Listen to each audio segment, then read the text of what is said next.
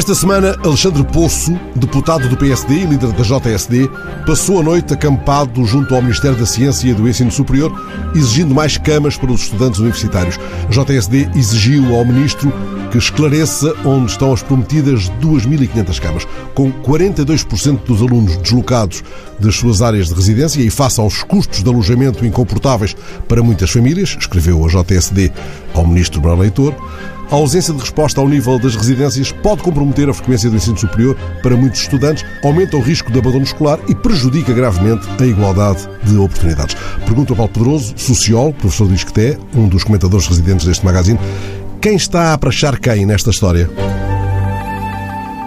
Em primeiro lugar, eh, é a realidade que está a prachar todos os que estão envolvidos. Eh, o que se passa é que em Portugal, durante décadas, não se deu a devida atenção às residências. Eh, em primeiro lugar, porque se deixou de investir, muitas delas foram, aliás, ficando ultrapassadas.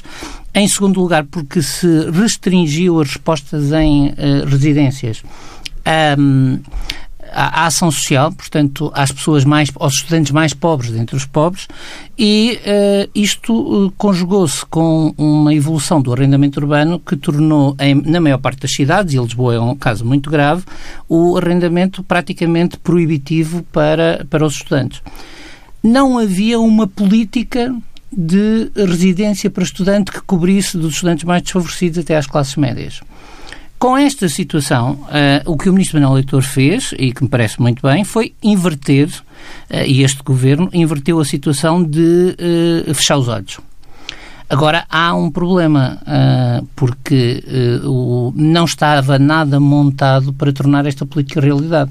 E hoje, onde é que estão as 2.500 camas? Estão nas intenções do Governo. Hum. Uh, não havia estrutura, foi criado uma espécie de um fundo imobiliário público para gerir o património que o Governo pôs à disposição mas entre escrever um objetivo, criar uh, uma estrutura para fazer a gestão desse fundo imobiliário, articular-se com os reitores para definir onde é que estão, para onde é que devem ir as prioridades e para onde é que devem ir uh, os investimentos, fazer os planos de obra, construir, o Estado não tem este instrumento. Até já o teve na educação, teve a, a, a, famosa parque escolar, mas a parque escolar foi destruída. E, portanto, hoje não há capacidade de projeto. E, portanto, estas camas uh, não veem o dia enquanto todos estes problemas institucionais não estiverem resolvidos. Não é uma cena muito simplex? Nada. É uma cena muito complexa de um complexo que o Estado se esqueceu que é o Estado, quando cumpre certas funções, precisa de ter a capacidade para fazer todo o ciclo da política pública. Uh, e às vezes, em certas áreas, e aqui isso aconteceu, parece um pouco que os governos uh, atuam como se a política pública tivesse concluída no momento em que eu faço um decreto-lei e enunciar uma intenção. Esta é uma daquelas que não se, não se concretiza é assim. Como se a intenção pusesse em marcha todo o processo. Não, aliás, eu diria, é como se a vontade de fazer pusesse em marcha o, o processo e a assinatura o transformasse numa realidade. E depois usam aquele verbo que não quer dizer nada, que é implementar. Exato. E implementar, uh, e implementar já não é, é, é um pouco implementar já não é connosco, uh, mas não é. E neste caso concreto, esse é o grande problema. Depois há muitas outras pequenas indefinições, porque é preciso terem atenção que todos são estudantes, das universidades públicas e das universidades privadas, é preciso terem atenção que não, nós não temos que servir apenas uh, as, as universidades ou as escolas que têm mais prestígio público e mais influência junto dos meios. Por exemplo, eu não consigo perceber porque é que a Câmara Municipal de Lisboa uh, faz um protocolo com uma das universidades de Lisboa para, uh, para, para as residências e a vai fazer ou a vai pretender fazer em frente a uma das escolas prestigiadas, não é que eu tenha nada contra essa escola e essa universidade. É que quem está aqui numa lógica de interesse público tem que atuar na perspectiva de que há um problema de todos os estudantes, e aqui a JST tem razão, Uh, um pouco por todo o mundo desenvolvido, uh, há políticas residenciais para estudantes que não há em Portugal. Uh, e, portanto, de facto, estamos a comprometer a igualdade de, de oportunidades e, como nós aqui dizíamos há uma semana, o ministro Manuel Leitor uh, já disse uh, que este ano conseguimos ter mais alunos do que nos anos anteriores, agora nós queremos que eles se mantenham e que tenham sucesso. Exatamente. E isto faz parte Calcular a ideia de que pode haver abandono. Isto, isso faz parte desse sucesso uh, e Manuel Leitor tem a preocupação certa. O que não parece ter é os instrumentos adequados. Hum. Ora, foi isto logo após o fim de semana prolongado em que um artigo do Expresso antevia um curioso cenário para as presidenciais. Peço à professora de Ciências da Comunicação e de Comunicação Política da Universidade Católica de Lisboa, Rita Figueiras, que desmonte a espantosa realidade do quadro uh, adivinhado por esse artigo do Expresso. Campanha mínima debates máximos. É o adivinhado impacto da pandemia na campanha ou é outro vírus, Rita Figueiras? Bom, aquilo que me parece mais interessante para falar acerca da, de, dos debates uh, presidenciais e seguirem uh, a fórmula de, de, do debate entre duas, entre, entre dois candidatos é, e aí será o, o início do vírus, é de facto de uma polarização assimétrica que, no contexto atual, em que temos candidatos que não, que não respeitam as regras que foram instituídas para os debates, uh, com, com essa assimetria que, que introduzem, alteram absolutamente as dinâmicas do que é que é uma discussão, uh, o, o que é que é o próprio debate em si e a margem de manobra para cada um. Diria então se pensarmos quem é que pode beneficiar mais uh, destes debates. Eu julgo, em primeiro lugar, beneficia quem pode decidir como é que eles vão decorrer, não é? E a sugestão que nos indica o Expresso é que uh, a maior fatia do processo de decisão da, destes modelos dos debates estará no Presidente da República, portanto, saberá que pode beneficiar bastante de, destes, destes, debates feitos a dois. Por outro lado, tem, quem também beneficia é quem mina esta estrutura de debate, não é? Porque basta um para minar é que é preciso dois para haver o debate, mas basta um estar presente que queira destruir para que os debates, de facto, não decorram dentro da civilidade que nós estávamos uh, habituados, não é? E o caso do, do, do, do, debate entre o Donald Trump e o Joe Biden é bem ilustrativo disso, não é? Porque alguém que radicaliza ou que quer minar, alguém que faz isso, também obrigatoriamente lança o outro candidato para o outro extremo e quase que o obriga também a, a ter uma atitude semelhante, como muitas das críticas que foram feitas a Biden. Essa situação pode ser mimetizada no caso português?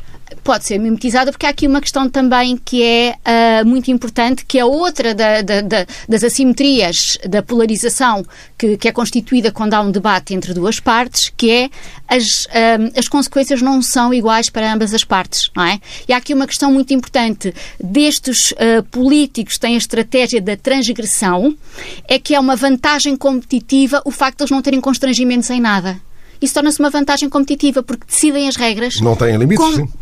Não têm limites e, e, e, destroem o que está em curso, não é? E inviabilizam o debate. Inviabilizam esse mesmo debate. Portanto, eu diria que quem vai beneficiar, no caso português, André Ventura beneficia claramente. E, enfim, já ser candidato já é um grande benefício, como na verdade o que ele fez foi uh, trazer a, a fase pré-campanha das, das próximas legislativas em 2023 para 2020, não é? Foi isso que ele fez, é isso que ele está a fazer, porque está em processo de normalização, claramente que está nesse processo, de legitimação também, e vê-se estas duas questões pelo, pelos resultados que tem tido nas sondagens. Portanto, esta pré-campanha já está a ser um sucesso, hum. claramente. E será e... tanto mais sucesso quanto mais os debates tenderem a ser dois a dois ou, ou se forem painéis mais, mais largos? Dois a dois é que permite fazer o, o, o número do transgressor porque entre vários nem tem tempo nem tem espaço. E a polarização é que cria polarização.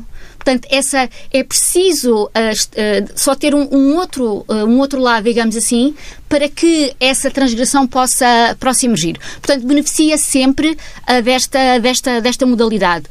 por outro lado, claro que quem beneficia também é o Marcelo Rebelo de Sousa, porque Obviamente que está, há aqui duas eleições, ou para não dizer que há tantas eleições quanto candidatos, mas não temos tempo para isso, porque teria uma grande explicação para, para, essa, para explicar isso. Quando diz há duas eleições, é, há dois patamares? Claro, há um que já sabe quem ganha uhum. e, e, e, na verdade, luta contra a sua própria história.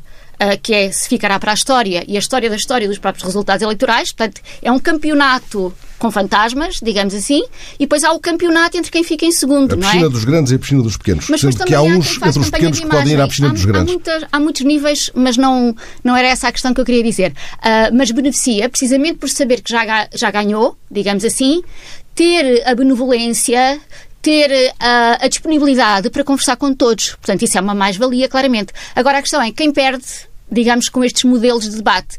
Uh, uma das principais perdedoras, ou, ou, perde, ou quem está mais em risco, ou que pode ser mais perigoso, ou uma ameaça, digamos assim, ou que é preciso mais cuidado, é claramente a candidata Ana Gomes, pelo seu perfil de personalidade, não é? Mais impetuosa, e é difícil controlar uma personalidade mais espontânea e impetuosa quando se pode estar a, a, ter num processo de colocar num extremo ou de radicalização e pode ser difícil resistir a, resistir a isso, não é? Portanto, e, e isso, obviamente, pode fazer com que depois as, uh, certas ideias que lhe estão a circuladas, quer pelo próprio PS, pelo PSD, da ideia da radicalização, não é? Que é uma candidata radical, ou outros que dizem que também é igualmente populista, esse momento em que está perante alguém que efetivamente a sua estratégia será sempre colocar o outro no outro extremo, não é? E que faz emergir sempre também essa uma, uma radicalização, mesmo em quem não a tem. Portanto, isso pode ser claramente uh, aqui, uh, aqui um problema. Portanto, e para além disso, também há outras questões que aqui claramente se coloca. Uh, que é as diferenças do género. Num debate, um homem, se gritar ou falar mais alto, está a ser assertivo. Uma mulher tende a ser classificada como histérica é absolutamente distinto as possibilidades. E juntando ao género a geração, porque a expectativa em relação à idade também altera a expectativa que se tem em relação ao papel, que é construído socialmente e quando se está a ver a pessoa, também se está a pensar que ela terá que se conformar a um determinado papel. Portanto, digamos assim, que uh, será interessante ver se efetivamente este modelo é o que vai ser instituído, e provavelmente é o que será instituído, e, e ver, enfim, como é que se consegue adivinhar uh, uma nova estratégia de estar uh, em debate com alguém que não reconhece as mesmas regras. E, portanto, esta dimensão da assimetria é que é aqui absolutamente definida. Entretanto, passou um 5 de outubro e no discurso do 5 de outubro o Presidente veio pedir ética republicana contra a corrupção. Que campainhas estarão soando? Que capinhas pode o Presidente querer fazer soar, Paulo Pedroso? Em primeiro lugar, Portugal, como todos sabemos, eh, vai receber um, um, conjunto de fundos europeus de uma dimensão nunca vista no país. Eh, e esta é uma oportunidade para o país, mas é também uma oportunidade para quem se queira aproveitar, aproveitar dela. E é necessário que o Estado esteja preparado para prevenir, uh, para prevenir os maus usos. Portanto, é um momento uh, importantíssimo de, de, ética republicana contra a corrupção, até porque nós temos a experiência de há 30 anos, uh, basicamente quando entramos na União Europeia tivemos em um, um, período parecido, em poucos anos multiplicámos muito os fundos que estavam disponíveis e nessa altura o Estado não estava capaz. Mas, na experiência dos fundos europeus, nós temos hoje muitos Estados, sobretudo os Estados do leste europeu, em que é conhecida a, a, dificuldade em manter a integridade no uso, no uso dos fundos. Portanto, o apelo uh, à, à, integridade tem, uh, tem razão de ser, está, é feito no momento certo e uh, levanta uma preocupação que todos sabemos que é uma preocupação que os portugueses vão ter nos próximos anos. Porque há o perigo de se chegar ao tiro aos fundos, de que falava Paulo Rangel num texto no público esta semana? Uh, não há o perigo no sentido que não é indefinido, uh, há o risco se não for prevenido. e, portanto, tudo aquilo que tem vindo a ser montado lentamente nos planos contra a corrupção, o aperfeiçoamento da legislação sobre os contratos públicos, que nos permite ao mesmo tempo executar o dinheiro, mas garantir a integridade, neste momento é central. E, portanto, é muito importante o debate que a sociedade portuguesa tem que ter e que tem que estar fechado no próximo ano para saber uh, quais são as condições uh, que o Estado vai ter para controlar este fluxo de fundos. Uh, pegando naquilo que falávamos há pouco a propósito de uma coisa completamente diferente, não pode haver a ideia de que há um decreto-lei, logo uhum. há capacidade. O sistema de controle tem que ser muito reforçado com esta noção, e só estamos a falar deste capítulo agora, que é o capítulo da integridade na, na gestão dos fundos, com esta noção de que se não houver um dispositivo de controle e auditoria suficientemente eficaz, pode haver muitas perdas de fundos. Mas porque também, há aqui um prazo apertado em muitos casos. Porque há um prazo muito apertado e porque uh, o dinheiro, uh, no final, há uma janela de oportunidade, mas essa janela fecha-se. Uh, e se nós não tivermos capacidade, e essa é a tensão que eu percebo que o Governo tem que gerir com muito cuidado, porque é a tensão entre, de um lado, estar sob grande pressão para gastar, e para gastar depressa, e do outro lado estar uh, sob o risco de alguém que se aproprie indevidamente. E essa pressão para gastar preocupa-me, uh, devo dizer, porque estão a ser anunciados projetos que são muito importantes, uh, que são estruturantes, mas são projetos que são muito pesados em preparação, muito pesados em engenharia, em cadernos de encargos, em aquisições pelo Estado. E a tentação do Estado no passado perante isto foi simplificar procedimentos. E essa tentação é extremamente arriscada. Hum. O facto de o atual Presidente do Tribunal de Contas não ter o mandato renovado permite concluir que o Governo está a lidar mal com a existência de vozes, por vezes, demasiado independentes, em instituições que são centrais para a garantia de um equilíbrio saudável de poderes? Por si, a não renovação do mandato não quer dizer isso nem o seu contrário. Um, agora, uh, sem querer dar muita importância aos pormenores, há aqui um facto que é que podemos, que podemos ver, que é o facto de deve ou não deve, por regra, não se renovar mandatos. E há outro que é já do domínio da elegância e das relações pessoais. Portanto, quando alguém vai ver o seu mandato cessado uh, numa posição destas, portanto, num Tribunal Superior, eu diria que manda a elegância que seja recebido, que haja um balanço, que haja uma conversa, não aquilo que uh, a comunicação social trouxe, eu não sei se é verdade, mas parte do princípio que sim, um uh, seco telefonema que parece evidenciar um mal-estar que não tinha que existir. Hum. Entretanto, colhe ou não o argumento de António Costa de que o Governo e o Presidente fixaram um critério que é o da não renovação para cargos de natureza judiciária.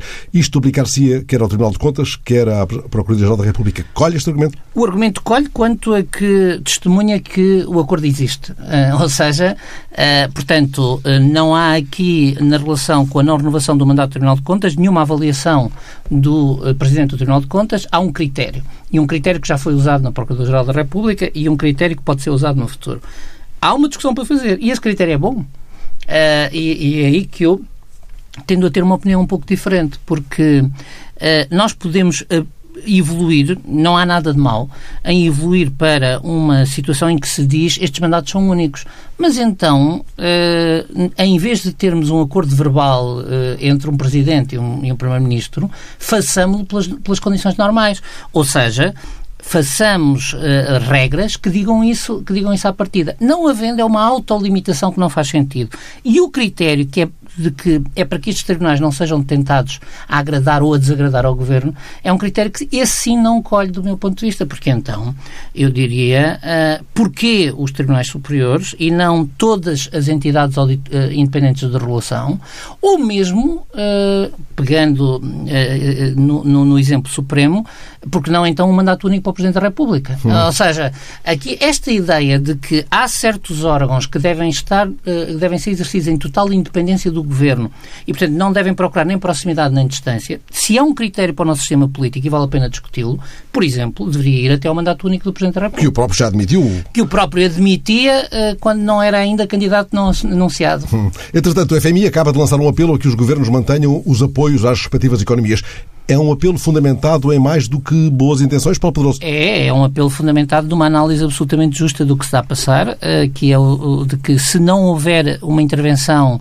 da política, não houver uma intervenção dos Estados sobre as economias, a, a, a situação da Covid-19 da COVID vai implicar uma crise muito mais profunda. E o que o, o, que o FMI veio dizer, uh, reconhecendo a realidade, Uh, não necessariamente até reconhecendo a realidade de um modo em que tivesse gostado que ela fosse assim, mas o que vem dizer é que os empregos foram sustentados, as economias foram mantidas pela intervenção, uh, pela intervenção dos Estados. E, portanto, essa intervenção, se retirada demasiado cedo, vai implicar que uh, nós entremos numa, uh, uh, numa recessão induzida por uma retirada do Estado quando a economia não é sólida. O FMI chama também a atenção para algo a que em Portugal nós não estamos tão atentos, que é a questão de regular a pilha de dívida, que, de dívida, que, dívida pública que existe à escala mundial e junta a sua voz aos que lembram que tem que se ponderar, inclusive, perdões de dívida. Agora, o que é certo é isto se não houver um forte, uma forte intervenção pública nos próximos meses e anos, nós teremos uma crise económica induzida pela incapacidade de recuperar o consumo e de recuperar o comércio internacional. É a aposta no investimento público. Quando fala em, em intervenção do setor público, fala-se em investimento Exatamente. público, eh, que tem sido uma tecla muito batida porque é associada, em tempos de crise, à possibilidade de criação de milhões de empregos, uhum. para usar uh, aquilo que vem no texto de, do FMI. Este documento foi elaborado pela Divisão de Assuntos Orçamentais do FMI, dirigida pelo antigo Ministro Português das Finanças, Vitor Gaspar é surpreendente? Não, porque o, o um, a queda de Vítor Gaspar na tese da austeridade expansionista terminou no dia em que deixou de ser Ministro das Finanças. Aqui, eh, hoje, enquanto eh, chefe do, do, do, departamento do FMI, eh, Vítor Gaspar tem defendido ideias que não são aquelas que foram aplicadas no tempo em que era Ministro das Finanças em Portugal, e isto tem o feito consistentemente. E ele sabe que é assim. Aliás, o Governador do Banco de Portugal, ontem, a propósito das projeções de outono, veio dizer mais ou menos o mesmo. nós precisamos de investimento público. Mas isto conduz-nos à questão anterior. Uh, porque os fundos comunitários, por exemplo, só vão vir daqui a dois ou talvez daqui a dois anos. Uh, e, portanto, nós precisamos de investimento público agora e isto tem que ser refletido no orçamento. Hum. O FMI acredita, aliás, que os aumentos rápidos no investimento público podem facilitar uh, a corrupção. Portanto, esse prazo também entra nesta, nesta, nesta conjetura. Mas considera o FMI que os processos de seleção e adjudicação dos projetos já são particularmente vulneráveis a esse fenómeno, pelo que defende o aumento da transparência. É uma cautela cristalina? É uma cristalina necessidade uh, e que prende com aquilo que estávamos a, dizer há pouco. Uh, portanto, há um trade-off aqui. Todos sabemos que em momentos em que precisamos de muito investimento e em que vamos ter muitos recursos, há um risco acrescido se o Estado for frágil.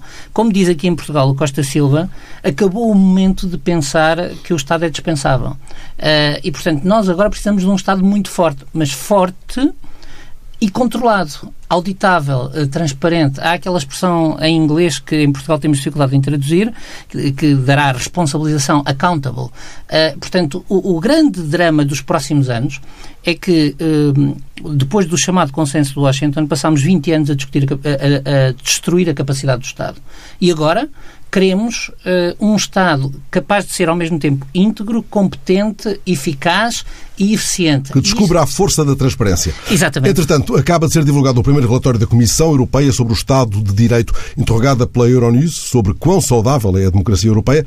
Vera Jourová, creio que é assim que se diz o nome desta senhora, que é vice-presidente da Comissão para os Valores e, e, e para a Transparência, lá está, responde que os principais problemas estão no mundo judicial, porque há a tendência para impor mais pressão política sobre o sistema, sobre os juízes. Essa pressão é exercida, diz ela, principalmente pelo Poder Executivo. Enfim, não se sai disto, é uma pescadinha de rabo na boca para o poderoso. Uh, o que acontece é que no processo de alargamento da União Europeia uh, não foram devidamente acauteladas as questões que têm a ver com a qualidade do sistema democrático uh, e com a separação de poderes. na altura houve uma pressão para, eh, por razões geoestratégicas, portanto, incorporar o leste europeu o mais depressa possível e houve uma atenção muito grande eh, à liberalização das economias. E foi desvalorizado o pilar, o pilar da democracia. Isso criou-nos as situações que as vamos conhecendo na Hungria, na Bulgária, na Roménia, que são situações em que, basicamente, não se construi um Estado de Direito e a União Europeia uh, não está disponível uh, para além dos discursos, eu tenho muito respeito pelo discurso da, da senhora Vice-Presidente, mas uh, este discurso da senhora Vice-Presidente não corresponde à abordagem que a Comissão, como órgão, tem tido uh, em relação a estas democracias frágeis. Há uma questão de fundo em que ela tem toda a razão, que é a de que nós demos a democracia por adquirida, mas ela não está nunca adquirida. Há pouco eu uh, ouvi aqui a Rita Figueiras a falar de algumas das coisas que são, que são preocupantes a democracia constrói-se uh, nos comportamentos democráticos todos os dias. E o Estado de Direito em vários países da União Europeia é extremamente frágil. É um processo inacabado. Uh, enfim, é, são as nossas obras de Santa Engrácia, as obras democráticas. Mesmo. Uh, é mesmo um processo em que alguns muros ainda estão a cair em vez de estarem a ser construídos. Devagarinho. Rita Figueiras, a Vice-Presidente da Comissão, refere ainda pressões políticas e económicas sobre os meios de comunicação que têm um papel muito importante, precisamente na defesa da democracia e da verdade. Sim, uh, e ligando ao que o, Paulo estava a, falar, também verificamos que estes países, e em particular a, a, Hungria e a Polónia, são só os casos mais evidentes da terceira vaga da autocratização, iniciada mais ou menos nos últimos, nos últimos 10 anos, em que uma das dimensões passa claramente por transformar uh, os média e pelo menos os média que começaram a respirar num contexto democrático que é onde, digamos, uh, no que nós entendemos que deve ser a, a, que deve ser o jornalismo, devem ser os média, onde eles melhor respiram, não é? Mas a tentativa de controle, ela é clássica e sempre e sempre aconteceu quando nós estamos perante democracias, que é por um lado fechar, sancionar, pressionar, uh, colocar sanções económicas ou uh, ativar processos de, de investigação uh, dos impostos, do que quer que seja, para uh, ameaçar todos os média que não estão alinhados, uh, que não estão alinhados com o poder político. E pelo contrário, apoiar, reforçar, contribuir para o crescimento uh, e, e, para a, a, maior expansão de todos os média que estão alinhados, dando-lhes informação privilegiada, exclusivos de entrevistas, uh, beneficiando-os economicamente e alterando legislação que vai beneficiar o negócio destas empresas. Portanto, isto aconteceu desde nos os, os regimes não democráticos que emergiram depois da Primeira Guerra Mundial, com mais sofisticação ou menos sofisticação, o objetivo é nunca haver poderes que saiam fora do poder central, digamos assim. E aqui a questão de fundo que se coloca, obviamente, é compromete tudo o que entendemos que seja diversidade, pluralismo de temas, de perspectivas, de vozes, não é? Que, digamos que, hum, que inclui os média, mas podemos ir a, a, a, setores muito mais vastos, não é? Como toda a transformação que houve do ponto de vista legal, inclusive na Hungria, com as universidades e com o encerramento da Central European University, financiada pelo Jorge Soros, que podemos encontrar, uh, integrar num, num setor mais amplo, sim incluirmos mesmo os, os média como uma, uma, uma como fazendo parte das indústrias culturais, onde também podemos colocar as universidades como fazendo parte das indústrias culturais, não é? Portanto, há aqui uma questão mais ampla, mas uh, ao mesmo tempo que retira qualquer capacidade crítica, o, uh, os processos muito complicados que isto geram é um desmantelamento dos cidadãos, não é? Um uhum. desmantelamento das pessoas. E faz-me sempre lembrar depois o 1984. Sim. Rita, vale a pena refletirmos um pouco sobre dois estudos que acabam de sair e que tratam da desinformação quanto ao voto por correspondência e quanto à Covid-19. O dado mais perturbador, revelado por estes dois estudos, é aquele de que a maior fonte de propagação desta mentira organizada, afinal, não tem a ver com as redes. Uh, é verdade. Este, uh, um dos estudos foi feito pela Universidade Harvard e outro por Cornell. E uh, a grande questão, um, analisaram milhares de tweets, de posts no Facebook, de, de blogs, de, de, publicações online, digamos assim, articulando também com uh, os média tradicionais e o que uh, estas investigações concluíram e que demonstram mais uma vez é todo o processo que nós estamos a enfrentar de reconfiguração do que é a comunicação política, que tem novos códigos, novas regras e que um, se numa primeira fase de facto uh, as redes sociais e os médias sociais eram os principais propagadores e que pelas suas características potenciavam que informações falsas de proveniências desconhecidas pudessem propagar, digamos é que uh, a percepção das, de de como isso poderia ser, do ponto de vista estratégico, eh, rentabilizado por quem está no poder, percebe-se que houve aqui uma transformação clara e a transformação clara, neste caso em concreto, é que o principal produtor de desinformação é efetivamente o, o presidente norte-americano. Quer seja no caso da, das vacinas, do caso do Covid, que é um dos temas analisados por este estudo, sendo que o outro é o voto por correspondência. Dois temas diferentes, mas a questão não está nos temas, a questão está na estrutura e na estratégia de ação, que é o Trump que cria a, a desinformação, que é o principal megafone dessa desinformação, como é que faz? diz nos média tradicionais, na, nas entrevistas que abundantemente dá à Fox, ou quando telefona, que todas as semanas, pelo menos, telefona para um programa em direto na Fox e fica uma hora, duas horas quase em discurso direto contínuo, sem interrupções. Começa aí, continua na, nos seus próprios tweets, que reforçam o que disse na televisão, depois, uh, quer seja nas suas conferências de imprensa na Casa Branca, que agora são praticamente diárias, uh, também, mais uma vez, reforça essa estratégia, o seu staff, o Partido Republicano. O que é que isto significa? Que depois os próprios médias tradicionais têm aqui um enorme contributo, são sempre os primeiros divulgadores da desinformação. Amplificam, isto, isto é absolutamente distinto. Uhum. E só dizer então qual é o papel daqui das redes sociais. É muito mais secundário e de suporte. Portanto, houve, há aqui um processo de transformação em curso, aonde começa a desinformação, porque é uma desinformação que beneficia quem de facto precisa do caos para encontrar o seu lugar estável. Já que fala do Trump, eh, sei que tem uma nota breve para partilhar connosco depois de ter visto uma minissérie da Showtime sobre a intervenção dos russos na campanha de Donald Trump em 2016. O que é que uh, tira como lição desta série para a campanha eleitoral que decorre agora nos Estados Unidos? Uh, em primeiro lugar, uh, aconselho toda a gente a ver esta série, independentemente do que a série pode ter relevante aqui para o programa. Que é, é uma série muito interessante. e que é, acima de tudo, uma série sobre a decência. O que Mas é que ainda não sabemos qual é a série. Ah, a série chama-se The Comey Rule. também vê, Paulo? É, também tenho na minha lista, ainda Eu não dia tenho que dizer qual dos dois vê mais séries. Uh, eu posso já dizer que mesmo sair a, a concurso sou eu. A Rita é imbatível. Bom, então, uh, esta série que foi emitida nos Estados Unidos um mês e meio antes das eleições, ela é claramente uma série de propaganda. Ela tem uma intenção de mostrar, uh, vendo-se como é que se processa os mecanismos de transformação das instituições nos Estados Unidos e perceber também quem é o Trump, como é que opera, as suas estratégias. E tem aqui outra questão muito interessante também aqui nesta esta série que ela mostra, é que fazer uma campanha é muito mais do que a dimensão formal de um candidato a falar num comício, um candidato a dar uma entrevista a um jornal ou um candidato a ir ao terreno e falar com as pessoas. Há muito mais formas da campanha decorrer, nomeadamente através desta série, que é uma série que ajuda a construir uma percepção sobre a realidade, ela pretende intervir no, no jogo eleitoral neste momento uh, e uh, penso eu que é uma série que trabalha principalmente para os indecisos, não só pelo timing em que ela sai, que é o tempo em que os indecisos ainda estão a processar uh, e pensar em quem vão votar, mas pela forma como ela, ao mesmo tempo que denuncia, tem muita cautela para não afastar aqueles que podem não ter uma total, uh, um total desagrado. Já instalou aqui uma Trump. curiosidade uh, indisfarçável, quer a mim, quer, quer ao, ao Paulo Pedroso. Entretanto, justamente nesta quinta-feira em que gravamos, entra em vigor no Brasil e na Alemanha a News Showcase, uma nova plataforma da Google que pagará aos média a criação do que é designado como conteúdo de alta qualidade para um tipo diferente de experiências noticiosas online. A plataforma vai chegar a outros países, prevê um investimento de 850 milhões de euros. Algumas associações de média já vieram lembrar que esta proposta da Google não pode substituir a lei de propriedade intelectual nem os direitos que assistem aos editores.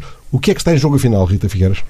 Bom, isto é uma estratégia que o Google tem, tem uh, já feito há algum tempo a esta parte, que é principalmente uh, um, tentar reverter uma certa imagem que as grandes empresas tecnológicas têm, nomeadamente um relatório que foi uh, nestes dias uh, divulgado sobre as leis antitrust e como estas grandes empresas operam e que, de facto, as suas estratégias são antidemocráticas.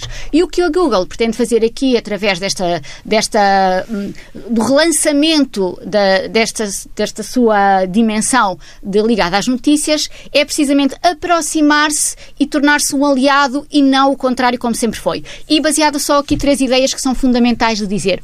Uma é, é a questão de uh, tentar retirar alguma assimetria que sempre existiu, que é os jornalistas trabalhavam, as grandes empresas tecnológicas, os, os intermediários digitais beneficiavam, não é? Porque a rentabilidade das notícias ia muito mais para as grandes empresas tecnológicas do que para os produtores de informação, uh, as empresas uh, de média, de jornalismo. E, portanto, tentar equilibrar que é, com a publicação destas notícias, pagar diretamente ao produtor e não esperar depois pela percentagem da publicidade Portanto, tentar aqui uh, alterar um pouco este modelo de negócio. Por outro lado, dar visibilidade às próprias marcas, porque pela forma como o display, digamos assim, a forma como é. Um, ehm, como visualizamos a informação nos ecrãs, dá um destaque às marcas dos do jornais, tentando aqui uh, puxar pela ideia que a qualidade da informação está associada a uma reputação, a uma imagem, a uma identidade e não é, ver no, não é o Google que produz aquelas notícias, porque muitas vezes as pessoas acham que é o Facebook que produz, porque é ali que a encontram.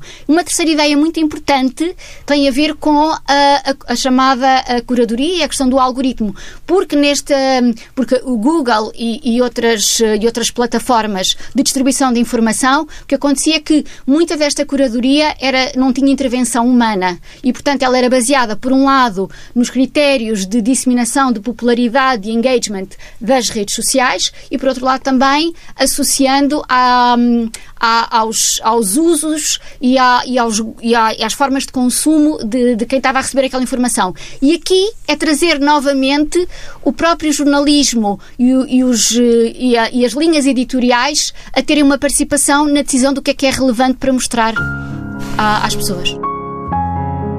Gostava, se tivessem tempo esta semana, um minuto que fosse, procurasse uma imagem que encontrei no El País, eh, quarta-feira, e que pus, aliás, a ilustrar eh, os sinais desse dia. Está no online da TSF. É uma imagem captada pelo repórter fotográfico Shaider Mayudin, da France Press. Mostra-nos uma velha mãe afagando o filho, já adulto, doente mental, sentado na esteira. A mãe, uma espécie de pietá de um filho vivo, como lhe chamei na quarta-feira, perdido nos próprios pensamentos, está acocorada no chão da enxovia. Luz e sombra entrelaçam-se no acanhado cubículo onde o filho está escondido do mundo, encoberto da própria desgraça, não de um qualquer nevoeiro ou de uma qualquer fabulação. Não vemos o rosto do homem, está mergulhado numa nuvem de fumo. A mãe, afinal, ajuda o filho a fumar. Um dos pulsos do filho está agrilhoado. Ele é um dos milhares de pessoas a que se refere o relatório divulgado terça-feira pela Human Rights Watch. Esta é ainda uma prática reiterada em 60 países em todos os continentes. Sublinho em todos os continentes. A investigadora Kriti Sharma, autora do relatório, conta que as pessoas podem passar anos acorrentadas a uma árvore, trancadas numa gaiola ou num barracão para ovelhas, porque as famílias lutam para sobreviver e os governos não fornecem serviços de saúde mental adequados. Como é que esta chaga social, Paulo Pedroso, persiste em tantos países do mundo, incluindo países europeus? É a combinação de dois uh, fatores que criam uma situação terrível. Uh, de um lado, o desinvestimento nos serviços de saúde pública que, a que assistimos nas últimas décadas uh, e, aliado a esse desinvestimento, a falta de prioridade à saúde na cooperação para o desenvolvimento. A cooperação para o desenvolvimento tem estado muito centrada nas infraestruturas, na abertura dos mercados e tudo o que tem a ver com a cidadania e a saúde é, é uma das questões-chave, acaba por ficar em segundo lugar.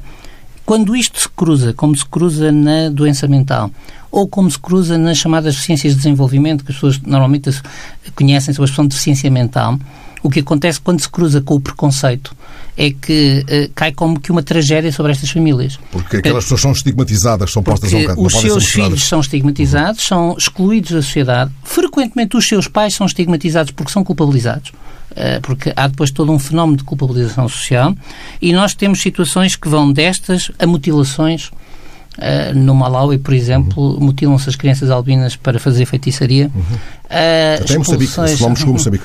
Uh, pela fronteira, não Claro. Uh, no, na África Central temos a situação de, por exemplo, se ver os cegos como pessoas que trazem maldição e bruxaria. E, portanto, todo este caldo de cultura é um caldo de cultura que viola os direitos humanos no seu fundamental. Estamos habituados a associar a África, mas não é verdade. E a forma de ultrapassar isto é ter uma noção mais exigente de direitos humanos à escala global. Porque é disso que se trata. Em todo o mundo, uma em cada dez pessoas tem problemas de saúde mental, mas o relatório lembra que os governos gastam menos de 2% dos seus orçamentos de saúde com a saúde mental. Estas são contas um pouco esquizofrénicas, pensando bem? Eu tenho muito receio das metáforas com doença mental, porque uh, uh, facilmente acabam por criar, uh, por reforçar as, as percepções negativas. Mas isto é 2% de orçamentos que são quase nada. E, portanto, o que isto quer dizer é que, basicamente, em todo o mundo, a saúde mental é desvalorizada e, sem a valorizarmos, nós estamos a criar um fenómeno permanente de exclusão. A Human Rights Watch sublinha que, sem acesso adequado a saneamento, a um simples pedaço de sabão, estas pessoas correm ainda maior risco de contrair Covid-19. Por outro lado, em países onde a pandemia da Covid-19 interrompeu o acesso aos serviços de saúde mental, as pessoas correm maior risco de serem acorrentadas. Não há como desfazer este nó? Há. Uh, e, em primeiro lugar, desfaz com dinheiro. Em segundo lugar, desfaz-se com atenção. E em terceiro lugar, desfaz-se com uh, cooperação bem direcionada. A cena captada pelo repórter fotográfico da France Press passa-se na Indonésia, mas poderia ter acontecido no Ghana, em Moçambique, no México, no Iémen e mesmo em países europeus. Em muitos lugares do planeta, o acorrentamento dos doentes é ainda explicado pela crença de que os distúrbios mentais são resultado da ação de espíritos malignos ou do pecado a autora do relatório considera que os governos têm de parar de varrer este problema para debaixo do tapete. Pelo contrário, têm de agir urgentemente no sentido de proibir os acorrentamentos. A edição de som foi, como sempre, de Miguel Silva.